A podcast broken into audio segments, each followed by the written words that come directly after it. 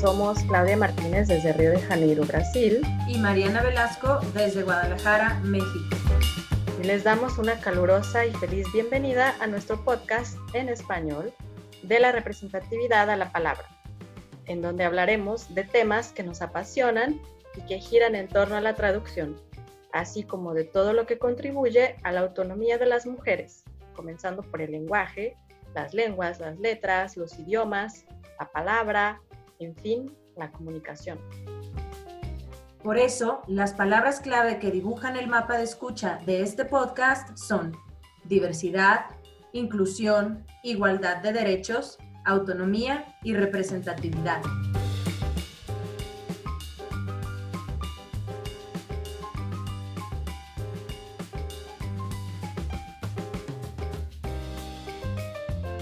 Hola, bueno, pues estamos aquí en nuestro primer episodio, estrenando nuestro podcast. Sí, hola Claudia, pues muy bien, contenta aquí de que podamos haber dado este paso y organizarnos para realizar cosas que nos gustan, ¿no? Es muy importante siempre hacer las cosas que nos gustan, ¿no? ¿Tú qué opinas, Claudia? Sí, exactamente. Y justo en este día, 8 de marzo de 2020, a un año de estrenar también nuestra primera empresa de traducción, Malincing Translation. Así es. Y para celebrar esto, tenemos el día de hoy, el 8 de marzo, que es el Día de la Mujer, una super invitada que le hace honor al Día Internacional por su trayectoria profesional y su lucha por los derechos de su pueblo, especialmente los derechos de las mujeres. Y además es significativo y muy especial para nosotras entrevistar, entrevistar a esta mujer originaria de una bella región que Mariana y yo frecuentamos desde niñas por ser cercana a Guadalajara, nuestra ciudad de origen. Es el lago de Chapala, es el, lago más grande de, de México y se encuentra en el estado de Jalisco, al occidente de México. Así es, Rocío Moreno es originaria de Mezcala, la cual es una comunidad que cuenta también con una isla dentro de este lago que es el bello lago de Chapala. Así es que sin más rodeos, vamos a escuchar a Rocío Moreno, historiadora y quien forma parte del Congreso Nacional Indígena como comunera de Mezcala, Jalisco, para conocer su valioso trabajo. Vamos. Admiro a muchísimas mujeres por su trabajo, eh, por cómo le han entrado a espacios que, que el sistema dice que no y ellas dicen que sí.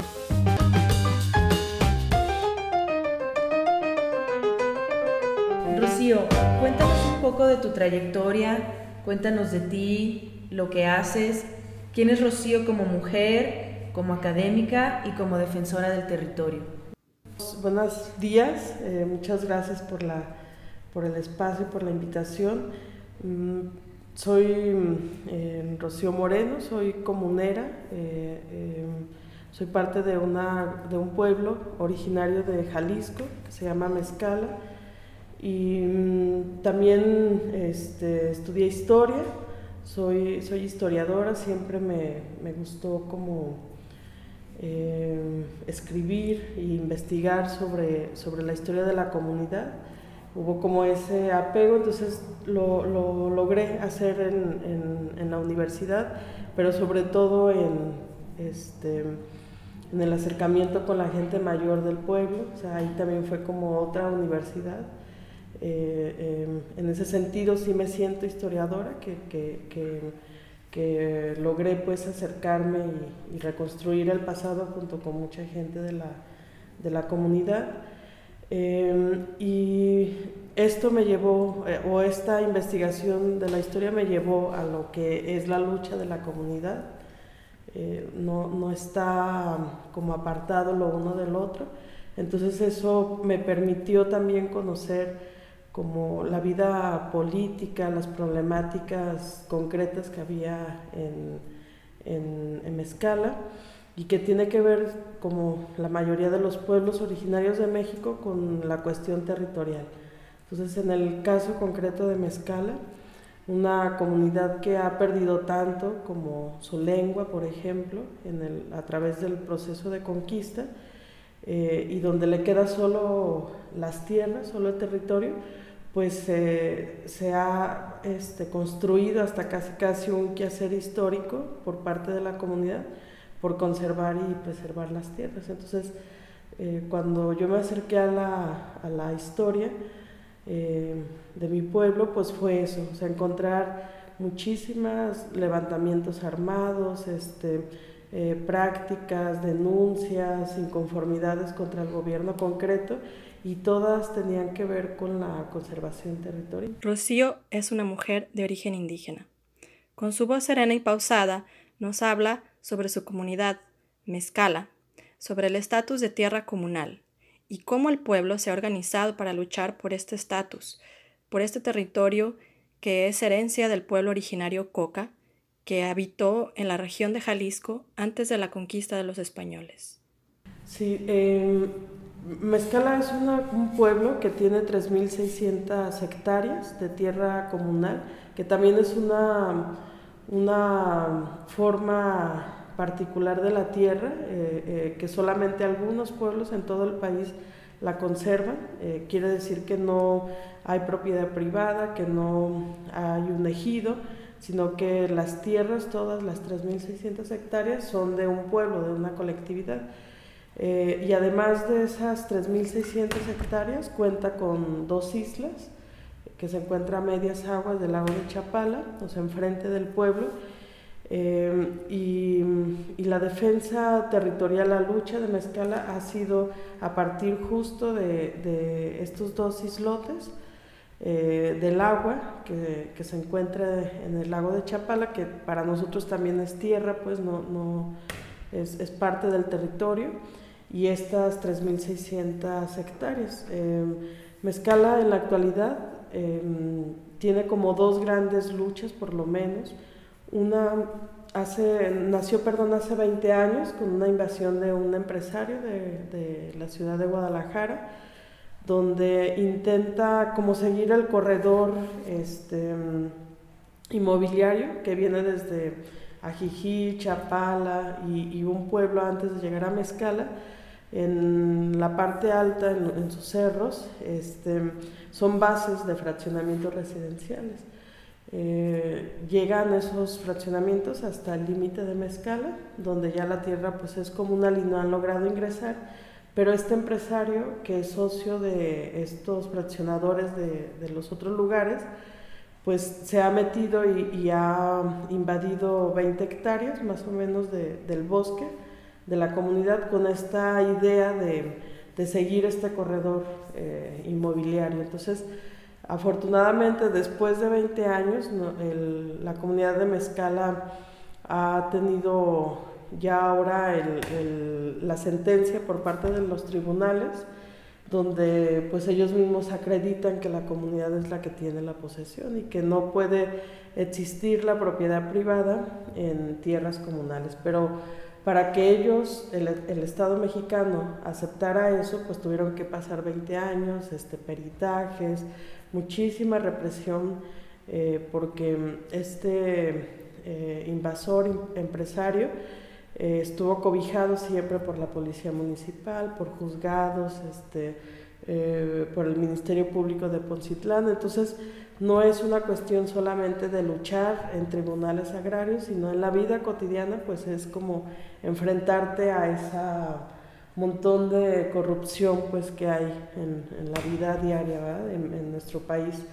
Y la otra, la otra este, lucha, resistencia, es en la isla de Mezcala, que por parte del Instituto Nacional de Antropología e Historia de eh, sección Jalisco, eh, junto con Turismo, Secretaría de Turismo, Secretaría de Cultura y el Ayuntamiento de Poncitlán, han intentado por muchas ocasiones em, declarar el islote como, como, una, como un patrimonio cultural de la nación y despojando a la comunidad de este espacio ancestral, sagrado, eh, eh, a la gente mayor, los niños también lo, lo, pueden decir, pero otros decimos que es el corazón del pueblo de Mezcala, ¿no? porque ahí nace y se refugia la historia de, de nuestra comunidad Entonces eso es lo que ellos quieren convertir en un, sitio, en un museo de sitio eh, y despojar a la comunidad este,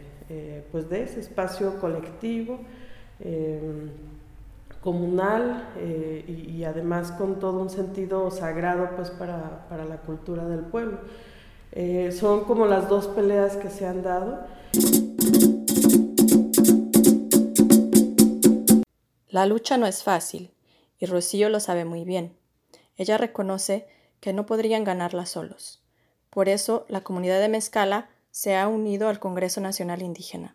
Y ella nos cuenta un poco cómo funciona esta articulación entre los pueblos originarios de México. Este congreso pues se funda en 1997 por la comandanta Ramona Zapatista, eh, con la idea de, de llevar más allá el, proyecto de autonomía de las comunidades zapatistas al resto de los pueblos originarios de México. Entonces, desde ya 23 años que tiene el Congreso Nacional Indígena, eh, nosotros hemos participado como pueblo. Es un espacio que se crea para articularnos, para compartir experiencias, para dialogar, Em, eh, por eso nosotros le decimos que es un espacio de reflexión. En el Congreso Nacional Indígena no hay como representantes, más bien son pueblos eh, que tienen como una lucha abierta eh, y lo que se busca pues a nivel nacional es de que el país, México, comprenda y respete las autonomías de cada uno de los pueblos. Entonces en esa idea, en esa lógica, nosotros estamos ahí eh, participando o siendo parte del Congreso Nacional Indígena. El Congreso Nacional Indígena tiene cada año una agenda nacional de luchas. Si les interesa conocer o apoyar las acciones de los pueblos, pueden encontrar toda la información en su página web. Les dejaremos el link en la descripción del podcast.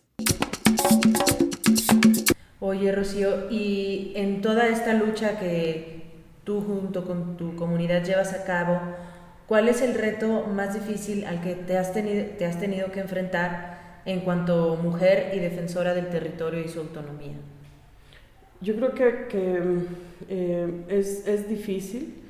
Este, nunca, cuando era más joven, nunca lo vi como un problema o nunca me sentí como que me prohibieran estar en algunos lugares eh, eh, o en algunas reuniones, pero em, pues no podemos negar que estamos bajo una sociedad patriarcal eh, y que por esa simple razón nos toca como una confrontar una lucha abierta con, con nuestras compañeras de la misma comunidad, con los compañeros de la misma comunidad. Hay eh, creo que estamos hombres y mujeres como insensibles ante el tema del patriarcado, no, lo entendemos, no sabemos qué tan profundo y eh, lo tenemos nosotros y lo habitamos y lo reproducimos. Y entonces ha sido algo, una tarea difícil. Em, voy a poner un caso concreto de Mezcala. yo, yo, lo que veía es de que Mezcala em, hay una gran ventaja porque las mujeres tenemos derecho a la tierra.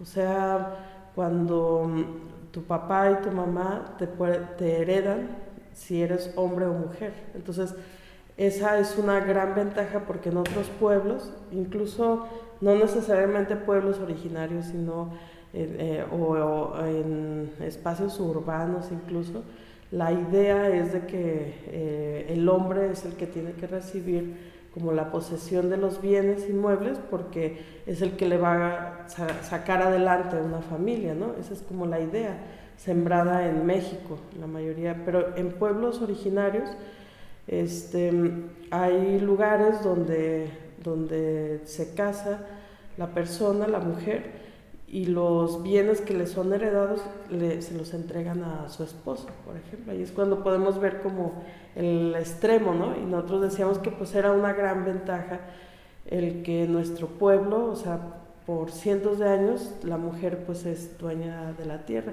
pero eso no quiere decir que no existe este, eh, machismo, que no existe eh, eh, modos de exclusión de la mujer en la vida pública y política. Y, quiero dar un dato, o sea, yo soy comunera, em, pero solamente habemos alrededor de ocho o nueve mujeres comuneras en la totalidad del pueblo. Quiere, quiere decir que de 408 comuneros que existen en la actualidad, nosotros, nosotros somos, solamente somos este, como 11 más o menos. Entonces ni siquiera llegamos a ser el 1% o algo que representativo, perdón, de, de, una asamblea que se supone son los que el gobierno tradicional de un pueblo. Entonces el reto es grande. Este, em, nosotros esperemos que poco a poco estamos intentando sensibilizar a hombres y mujeres. Me refiero a, hombres a decir que, que, cualquiera de las compañeras puede llegar a ocupar un cargo político dentro de la comunidad, pero también a compañeras animarlas a asistir, a, tumbar como esos, esas ideas que se tienen de que em, las reuniones este, o los asuntos políticos de la comunidad solo, solo son asuntos de hombres. Entonces, por eso digo pues que es un trabajo que tendremos que ir armando. Ahora, desde tu perspectiva, ¿cuál es la relación del territorio con la lengua? Yo creo que, que, mm, los pueblos que mantienen su lengua este, o que tienen la posibilidad de reconstruirla em, es fundamental. O sea, hay muchísimas comunidades que, mm, que con tener su lengua construyen su territorio sin necesidad de un espacio físico, como para nosotros ese es el territorio. Eh, la relación un pueblo con lengua, un pueblo con territorio, con gobierno tradicional, con su cultura, o sea, es un pueblo indestructible, pues, o sea, ante el Estado o frente al Estado eh, está armado. Em, desafortunadamente en México em, son pueblos mutilados, creo yo, eh, quiero decir que a lo mejor conservan la lengua, pero no el territorio, este, o tienen el territorio, eh, pero no la lengua. O, como es el caso de la lengua coca, ¿no? Como es el caso de, de, nuestro pueblo, que cada vez nosotros estamos más convencidos y, y tenemos como más eh, le damos más importancia a la, a la, lengua. O sea, mucho tiempo nosotros no entendíamos por qué se había perdido la lengua, o sea, que había sido a lo mejor un motivo de desinterés por parte de la población, este, o la presión del racismo que existe en Jalisco, de, de, dejarla de hablar porque era lo más conveniente en, en, eh, para poderte tú relacionar pues con la con, otros espacios fuera de, la comunidad, pero no nos dimos cuenta que, que nuestro pueblo fue este, un pueblo totalmente violentado en el proceso de conquista. Em, los, los, conquistadores a la llegada vieron la diversidad lingüística que existía en la zona, entonces eso imposibilitaba o frenaba de alguna manera el, el, habla, el diálogo con los pueblos y la opción más, em, a lo mejor más, ni siquiera es nada más una cuestión rápida, sino más determinante para ellos, eh, fue eh, hacerlos prisioneros perdón, y llevarlos a fundar las, las ciudades nuevas a su paso del el recorrido pues, por todo Occidente. Por eso en los barrios antiguos de Guadalajara como Mezquitán, este, Tetlán, siempre en los archivos históricos se escuchan a, que, están cocas en esos pueblos, que en ese momento pues son barrios prácticamente de, Guadalajara. Em, y esta es una de las razones por la que los obligan a aprender la, nueva lengua al lugar que, que, que los obligan pues a quedarse entonces, la mayoría de, los miembros del pueblo coca empiezan a hablar el castellano ya directamente. Algunos pocos el náhuatl, pero es directamente el castellano. Entonces, el registro del último hablante en la parte norte del lago de Chapala estamos diciendo que es más o menos en 1760. Es eh, un poquito más de 100 años, una generación eh, la que costó para terminar con, con esa lengua. Por eso em, lo coca se olvidó, la lengua coca se olvidó en nuestra comunidad eh, y algunas palabras quedaron este, refugiadas, conservadas en el nombre de los montes, de algunos animales, o sea, de esos, de esa, de esos como, como objetos. Cuestiones este, muy arraigadas. Muy arraigadas, cotidianas, que, que, por la misma repetición este, pues se fue conservando con el paso del tiempo. Entonces, ese fue el ejercicio que nosotros hicimos. Em, eh, rescatar, nosotros hemos rescatado como 55 palabras de la lengua coca que son insuficientes para reconstruir una lengua, pero que nosotros hemos visto que con esas poquitas palabras se abre un horizonte nuevo para nuestro pueblo, una explicación también nueva de, por qué se pierde la lengua eh, en nuestra región y de la importancia de la lengua este, eh, para, para los pueblos. Mariana y Rocío son profesoras de signos, una escuela para adolescentes en la ciudad de Guadalajara. Rocío también ha llevado la labor de enseñar a su comunidad, organizando talleres de historia comunitaria para las niñas y los niños de Mezcala. Escuchemos cómo ha sido este proceso. Tenemos 13 años con unos talleres que nosotros les, llamamos talleres de historia comunitaria de Mezcala y surgieron a partir de la necesidad de, explicarnos quiénes éramos, o sea, cuál era la lengua, cuál era el origen, cuál eran los límites territoriales, o sea, hacer, hacer y escribir este, nuestra historia como tal. Em, y había también una necesidad, sobre todo de los mayores, de los comuneros, eh, como, este gobierno eh, de ancianos, eh, que son como la autoridad moral de la, de la comunidad, pues de que ellos veían que las nuevas generaciones este, tenían que aprenderlo, pues como, como poner más atención, porque en la comunidad pues la transmisión es oral hay una memoria viva, una memoria histórica viva, eh, pero creo que era muy válido lo que decían los mayores, que cada vez era insuficiente ante el contexto actual, pues de la rapidez en la que estamos viviendo, cómo llegaban ideas de fuera. Entonces, ahí empezó el trabajo o esta necesidad de acercarnos a, los niños y jóvenes. Eh, y los talleres los hemos dividido como en momentos históricos de la comunidad, que es el, el origen, Pueblo Coca. Este, ahí vemos petrograbados, este, hacemos caminata al, al, al, bosque de la comunidad. Hay unas rocas en la comunidad eh, que, que pues, se hacen un rito para pedir lluvia, entonces llevamos a los niños a, a que ellos pues, eh, eh, vayan como como comprendiendo todo, todos estos momentos o ritos que hacemos y, que se ha hecho por cientos de años.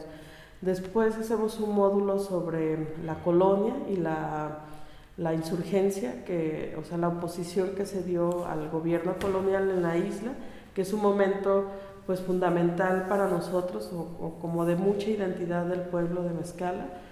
Eh, después hacemos otro módulo de el siglo XIX y Revolución Mexicana, o sea, qué es lo que Mezcala estaba haciendo en ese momento, y finalizamos con, con lo actual, o sea, después de la repartición agraria, de la reforma agraria, eh, Mezcala en qué se convirtió, porque los comuneros, ellos cuál es su trabajo, entonces ahí hacemos como una división de a, los comuneros que les toca, a los pobladores que les toca realizar para pues conservar los bienes comunales.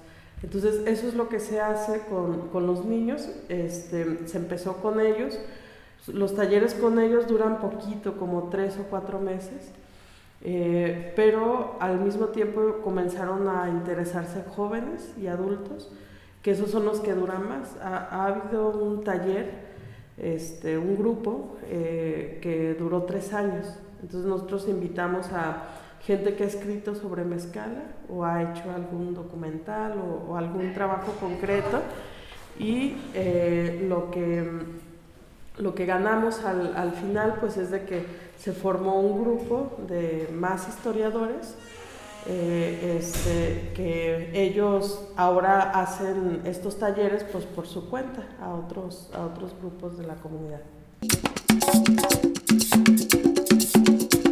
Además de maestra de historia, Rocío da clases de estructura socioeconómica de México y de historia de América Latina.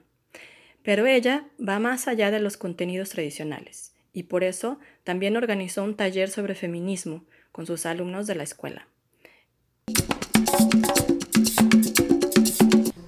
Bueno, era, era un taller que queríamos dar ya desde, desde hace algunos semestres eh, uno porque los alumnos lo pedían, este, o sea, es, creo que yo un tema que están interesados hombres y mujeres.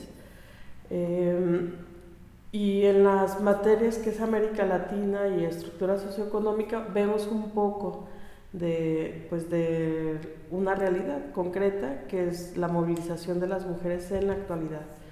en realidad eso fue lo que nos motivó a hacer ese taller sobre, sobre mujeres Em, que representan o que están realizando una lucha abierta contra el patriarcado. Entonces, eh, fue una invitación a eso. Veíamos, eh, estuvimos leyendo y viendo el papel de las mujeres kurdas, del ejército kurdo, de las mujeres zapatistas, eh, de las mujeres argentinas, em, algunos otros colectivos aquí en México, de Ni Una Menos, por toda la violencia que, que, se está generando en nuestro país, em, por los feminicidios, pues que cada vez son más constantes. Eh, y, y, poco a poco nos fuimos como, como tratando de entender y de resignificar al feminismo. Creo que al inicio del curso la mayoría tenía una idea este, como muy vacía de el, lo que significa el feminismo o la movilización de las mujeres, o sea, comentarios como feminazis, este, eh, que no tienen como ningún sentido, pues, pero que lo escuchan ellos y entonces lo repiten y al final pues entendieron que el feminismo o esta, este movimiento que se está dando a nivel global de las mujeres, pues es una lucha este, contra el patriarcado y luchar contra el patriarcado también es cosa de hombres, pues, o sea, no, no es una cuestión solamente de mujeres. Em, tuvimos poquitos hombres, pero es por, por la misma composición del, del, del, taller, que son más mujeres que hombres. Pero yo creo que, que, que a mí lo que me motivó a hacerlo es, em, o lo que me dejó más bien después de haberlo terminado, es realizar estos talleres con, con los varones. o sea, en la medida yo creo que empecemos a discutirlo, a dialogarlo, eh, eh, podemos tener como resultados más, más importantes. Claro que sí, definitivamente. Nosotras eh, como Malinsin seguimos construyendo nuestra concepción de feminismo porque luego recuerdo que me mandaste una vez un video que una mujer dijo que cuando el capitalismo toma algo en sus manos lo hacía añicos, ¿no? Y algo que sucede es con la palabra feminismo, con la desvirtuación de todos estos movimientos de mujeres, con la movilización de las mujeres, un desacreditamiento y una visión, como tú dices, muy vacía, ¿no? Entonces, brevemente, ¿cómo se puede entender bien el feminismo y cómo se puede llegar a desvirtuar? ¿Cómo se puede entender bien el feminismo? Yo creo que en la medida en que entendamos qué es el patriarcado, eh, entendamos también que estamos viviendo eh, o siendo gobernados por el capitalismo y que el capitalismo, yo, yo, siempre lo digo a lo mejor de una manera muy tonta, pero ese es el nombre del sistema, pero su apellido es el patriarcado, es un sistema patriarcal. Tenemos que enseñarnos o obligarnos a, decir el nombre completo para entonces comprender por qué eh, estamos siendo afectados este, por este sistema, ¿no? Em, mm, por ejemplo, este, como la humildad de las mujeres zapatistas, ¿no? De que sin tanta necesidad de decir somos feministas, sino simplemente somos mujeres eh, o somos pueblo que luchamos contra el patriarcado, contra el capitalismo patriarcal, creo que es más radical aún que una lucha feminista solamente, o sea, sin esta complejidad, eh, porque creo que cuando lo presentas así de complejo, es muy difícil que, que una sociedad diga que no le entra eso, ¿no? Este, eh, cuando estábamos en clases decíamos, a ver, los hombres cómo viven el capitalismo patriarcal. O sea, ¿qué tal un hombre que a lo mejor tiene 30 eh, años, este, está este, desempleado, entonces se queda a cuidar a lo mejor al, hijo, eh, ante el sistema, ese hombre qué significa? Entonces no tiene como un valor porque no está trabajando para ese sistema y eso no le corresponde a él, sino le corresponde a una, a una mujer. Entonces les decíamos que, que, que, a los hombres les va muy mal también, ¿no? Porque se les dice cómo tienen que ser y actuar en, en ese sistema. Entonces es como una invitación, creo yo que el feminismo se tendría que entender este, como una invitación a la comprensión de lo de lo que estamos viviendo y de, y, de ver este, cómo este sistema pues, nos está afectando a la mayoría. Rocío, ¿existe alguna mujer que tú admires o mujeres? Seguramente sí. Sí, muchísimas. muchísimas, muchísimas mujeres. Este, mm, eso también me ha enseñado el feminismo. Em, bueno, yo creo que que, es obvio que a la mujer que más admiro pues es a, mi mamá, este, en muchos sentidos, en muchos sentidos, este, eh, tuve la fortuna de, de, que mi madre fue una persona como muy libre, muy abierta, este, me enseñó muchísimas cosas ¿no? que, que, que, yo aún les iba agradeciendo este, y admirando. Em, pero yo quiero compartirles de cómo el feminismo también me enseñó, me dio una lección. Yo, por mi trabajo este, y, porque he estado como, al, por lo menos pues, los últimos 20 años en la defensa territorial, era muy común este, vincularme con hombres. Entonces mis amigos este, eh, mayoritariamente eran hombres, eran varones.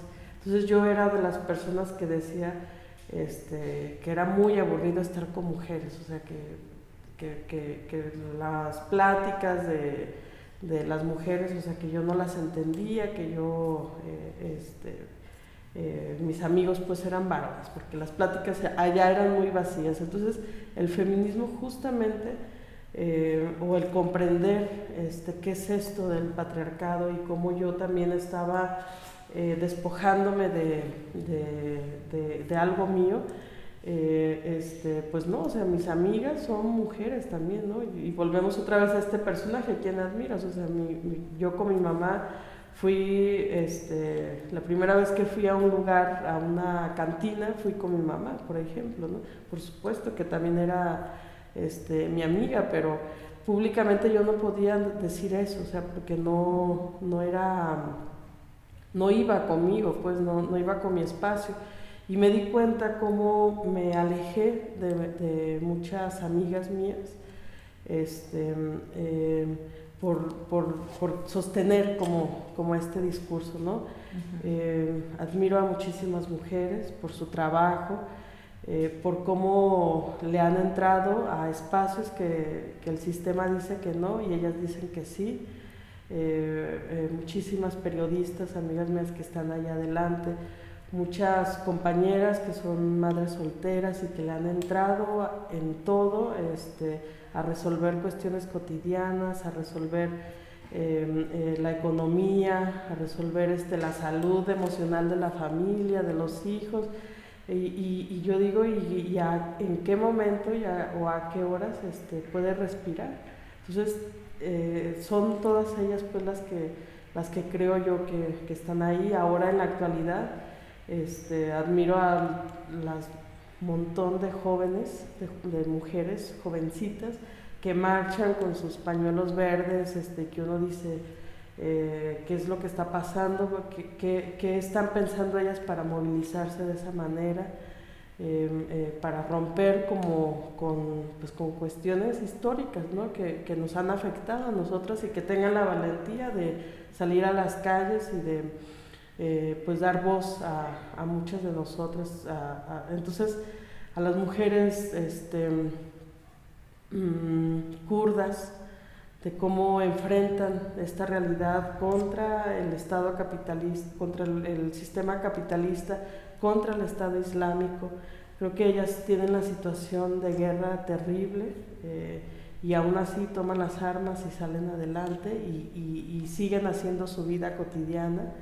Este, hay muchísimos videos de ellas donde pues intentan ¿no? tener una pareja este, eh, en la medida de lo posible de, de, hacer su vida lo más normal, aún en un escenario de guerra. Entonces, eh, este, yo creo que, que, eso es como uno de los agradecimientos que yo tengo hacia, hacia esta movilización, que también me ha permitido abrir, abrir los ojos y a comenzar a reconocer el papel que hacemos todas fundamental en las luchas actuales por la emancipación, o sea, sin las mujeres, que es una, a lo mejor una frase muy trillada, pero sin las mujeres no hay revolución. Y es en este sentido, ¿no? Porque eh, las más interesadas, obviamente, de que se termine el sistema capitalista patriarcal son las mujeres. Entonces, eh, ahí está mi admiración, está, este, eh, y también mi esperanza, ¿no? de transformación. Claro, Rocío. Y antes de hacerte la última pregunta de esta entrevista, yo quiero que sepas que tú eres una mujer a la que yo admiro. Sí, muchas gracias, Mariana, igualmente. Quiero que lo sepas porque sí, de verdad se me hace muy bonito lo que tú haces, eh, el valor que has tenido tú, como lo acabas de decir, de, ah, pues dicen que no, pues yo voy a ir a tomar ese espacio, ¿no? Entonces, quería que supieras eso. Sí, muchas gracias. Para cerrar con broche de oro, Rocío nos cuenta sobre el proyecto de rescate de la lengua coca, otra importante iniciativa para el reconocimiento de la cultura y de la memoria histórica de la comunidad de Mezcala. Bueno, es un grupito, se conforma como de unos eh, siete adultos más o menos, todos somos de, de la comunidad de Mezcala eh, nosotros nos hemos puesto historiadores de Mezcala porque en realidad son gentes apasionadas este, por, por, eh, la, por su historia. Eh, han investigado, han leído. hay un grupo pequeñito de niños este, que, que nosotros teníamos mucho miedo de que fueran para no aburrirlos pero ellos este, quisieron participar en las imágenes, en los nombres, entonces incluso ellos son los que dan la idea de que sea un juego, este, como es la memoria, el memorama, eh, y, dirigido pues para jóvenes, adultos, niños, eh, eh, este material. ¿no? Entonces al final somos como 14 personas, este, entre niños, jóvenes, adultos, hay una, una, persona, la maestra María Elena, que ya ella pues ya es una persona mayor, ya es, una, no recuerdo bien su edad, pero tiene creo que 71 años, 72 años, y que ella pues ahí estuvo eh, participando, nos juntamos todos los viernes en la comunidad, este, para empezar a leer, investigar, y entonces ahí fue donde empezamos a hacer este listado con la única finalidad de, poder demostrar eh, y compartir obviamente a la gente del pueblo eh, que algunas de esas palabras que todavía existen pues son parte de nuestra historia y de nuestro origen como pueblo. ¿no? Eh, entonces ya em, cuando terminamos de, realizar este listado también nos em, estuvo como observando y, revisando este listado la lingüista Rosa Añáñez, que es una persona pues que también ha estado apoyando todo este proceso de, del rescate de la lengua. Eh, y finalmente concluimos el trabajo con, con, unos jóvenes diseñadores que se llaman Hijos del Nopal, eh, que nos hicieron las ilustraciones eh, junto con nosotros pues para poder transmitir a que través están hermosas. que están hermosas, es- hacen un trabajo tremendo estos jóvenes y, y- y además nos vinculamos de una manera muy, muy, muy profunda, creo yo, eh, porque justo sus imágenes pues representan este, el sentido este, que tiene cada una de estas palabras. Entonces fue eh, un trabajo colaborativo, normalmente ha- hacemos ese tipo de trabajos, o sea, creemos que entre más metamos la mano, este, hay más pensamiento, hay más reflexión y pues nosotros igual estamos muy contentos con este trabajo. Vamos a empezar a, a llevarlo a las escuelas de Mezcala y a otras comunidades cercanas de, de todo lo que eh, antiguamente era el pueblo Coca. Eh, y ya hay invitaciones de esos lugares para presentarlo. Entonces tenemos la, la- el sueño de que después de este recorrido a esas comunidades podamos duplicar este, el número de palabras porque ya están surgiendo. Entonces en este ejercicio, en este juego mental, eh, la gente empieza a recordar palabras, ¿verdad? empieza a recordar palabras antiguas, que así es como le dicen, no, sí, yo también sé esas palabras antiguas, entonces empiezan a recordar este, a veces una persona, a veces un pueblo entero, ¿no? que son estas comunidades que nos han llamado. Qué Y- maravilla. Sí, entonces pues esperemos que, que sea el inicio eh, de, de rescatar y de tener un vocabulario más amplio de la lengua coca. Qué padrísimo trabajo, Rocío. Y eh, este memorama que ustedes hicieron, que está súper lindo, las imágenes se me hace que transmiten como el espíritu de las palabras, de verdad está como muy bien armado, que ojalá ya se haga lotería pronto. Sí. Eh, ese mo- memorama trae justamente un libretito, un folleto en donde ustedes hacen, hicieron la traducción de las palabras Sí. porque aunque tenemos la ayuda de las imágenes, a veces sí hay que poner la traducción para que se, se entienda mejor, ¿no? O Sí. llegue más. Entonces me parece que este trabajo de traducción y de rescate ha traído estas palabras a la vida nuevamente, las ha vuelto orgánicas. Ujú. Eh, ¿Crees que la traducción les ha ayudado a eso? Sí, totalmente, totalmente. Y, y- y la gente, por ejemplo, ahorita recuerdo de, de, de Gato, que es Tonchi. Entonces, eh, ay, sí, yo escuchaba a mi abuelo que, de- que, que les hablaba a los gatos Tonchi, Tonchi. Entonces, es, es como un poco este ejercicio, o sea, se les da vida otra vez de nuevo y creo que eso es como nuestro objetivo, ¿no? El, el- intentar este, em, refrescar la memoria histórica de estas comunidades que conformaban al pueblo Coca. Entonces, em, son dos, dos este, materiales, uno es este em, folleto del vocabulario, donde viene este, su traducción, em, y el otro es el juego de, de las imágenes, de la memoria. ¿no? Entonces va- ambos ahí van este, eh, trabajando en, en la mente, en la memoria de las gentes. Qué maravilla, Rocío. Les vamos a dejar tu contacto por si alguien está interesado en ese material o en conocer más sobre lo que tú haces. Y bueno, pues te quiero agradecer por compartirnos tu tiempo, eh, tus palabras tan interesantes. Y muchísimas gracias, Rocío. Gracias a ustedes, muchas gracias. Muchas gracias por escucharnos. Les esperamos en nuestro próximo episodio desde México y Brasil para el mundo. Suscríbete a nuestro podcast de la representatividad a la palabra y síguenos en nuestras redes sociales como Malinsin Translation and Linguistic Services. En la descripción de este podcast está la liga a nuestro blog y ahí mismo podrás encontrar más información de interés.